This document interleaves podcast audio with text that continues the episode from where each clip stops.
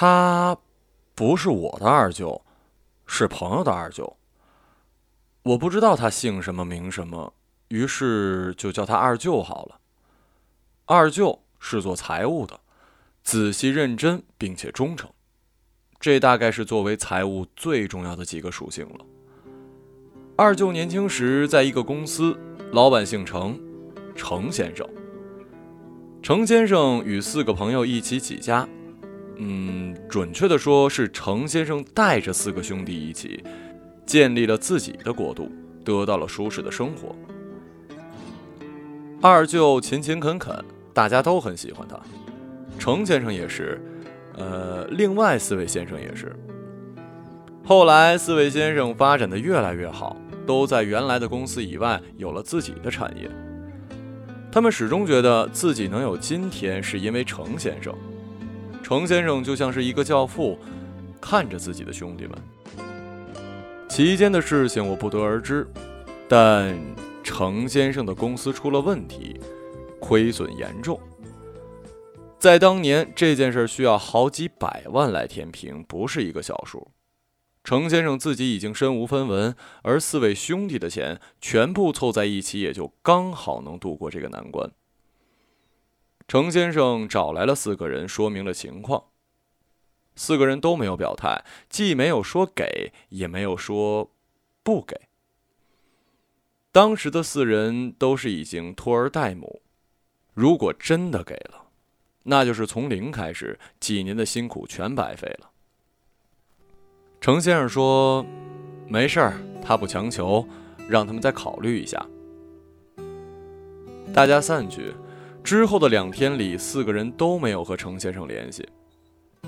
两天以后，程先生给二舅打电话：“晚上来我们家吃饭吧。”二舅赴约，谈了什么不得而知。次日，程先生跳楼自杀。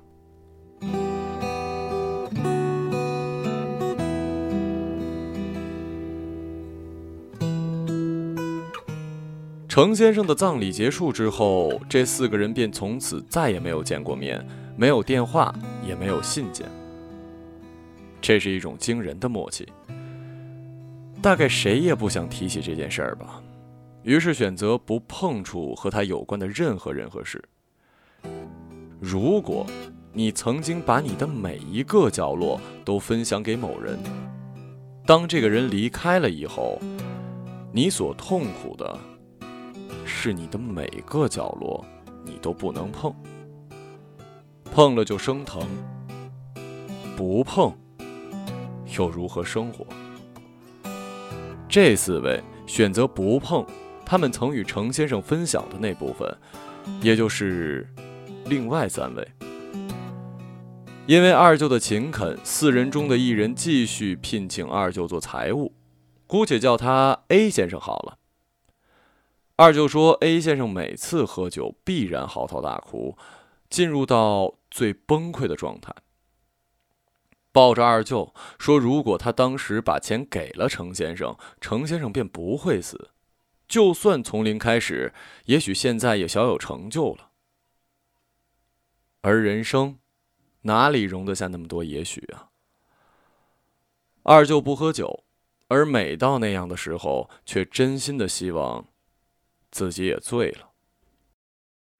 A 先生每次喝醉念及的，大概便是那两天里的事情，自己心中的纠结，家人、孩子，白花花的钱，义气，恩人，男人。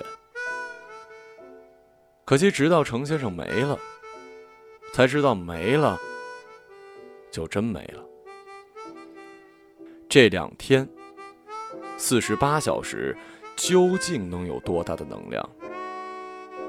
没有消息，没有电话，仅仅是沉默，便让一个男人寻了死。程先生的绝望和 A 先生的眼泪鼻涕，谁能体会呢？我们在做很多决定时，就好像在决定要不要当太监，当了。便再也不是男人了。